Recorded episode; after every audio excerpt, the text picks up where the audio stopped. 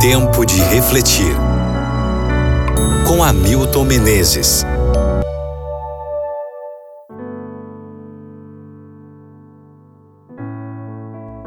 Hebreus capítulo 10, versículo 19.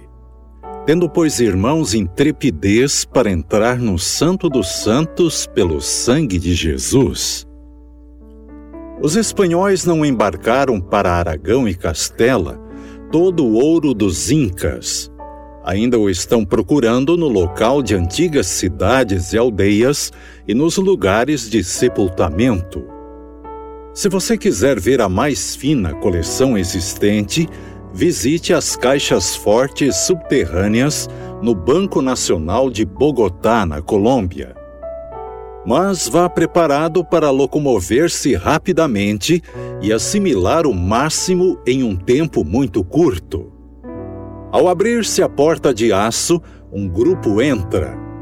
A abertura da porta dispara um mecanismo e começa uma contagem regressiva. Cinco minutos, não mais, não menos, nos quais absorver a arte e esplendor de uma civilização que merecia muito mais do que recebeu. O ouro deslumbra e desperta a curiosidade. Por que este formato? O que eles faziam com isto? Quão admirável! Você sussurra a si mesmo uma centena de perguntas. E quando se oferece uma resposta ou duas, as luzes começam a se ofuscar. Existe muito e duas horas se passarão antes que o ciclo comece novamente e a porta se abra mais uma vez. Mas se você quiser examinar os tesouros da salvação, Deus abriu a porta permanentemente. O sumo sacerdote do santuário celestial usa as vestes de poder e justiça as riquezas de sua graça e glória as adornam. Ele acena por meio do Espírito e ordena a você que entre e se regale no esplendor de seu amor.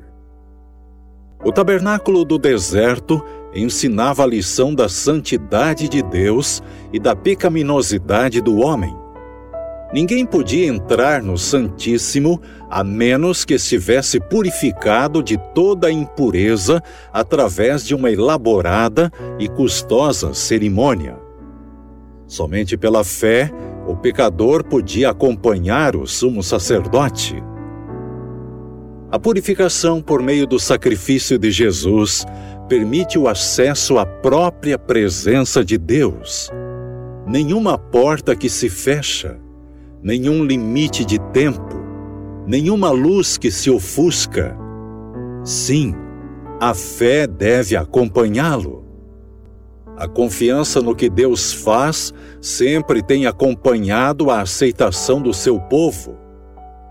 Mas Jesus abre o caminho e nos convida a segui-lo para a presença de Deus.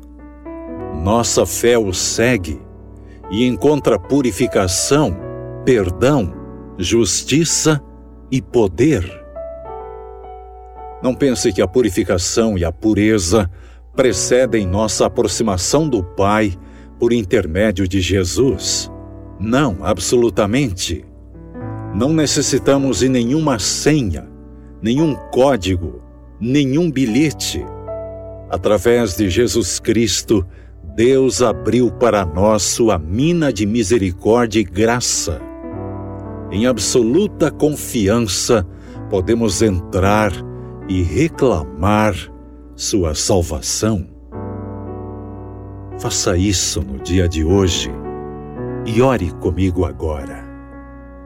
Obrigado, Pai, porque a porta da salvação está aberta e a qualquer momento posso entrar e receber de Ti o abraço, o perdão, a transformação.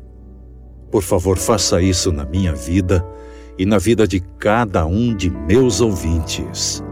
Em nome de Jesus. Amém.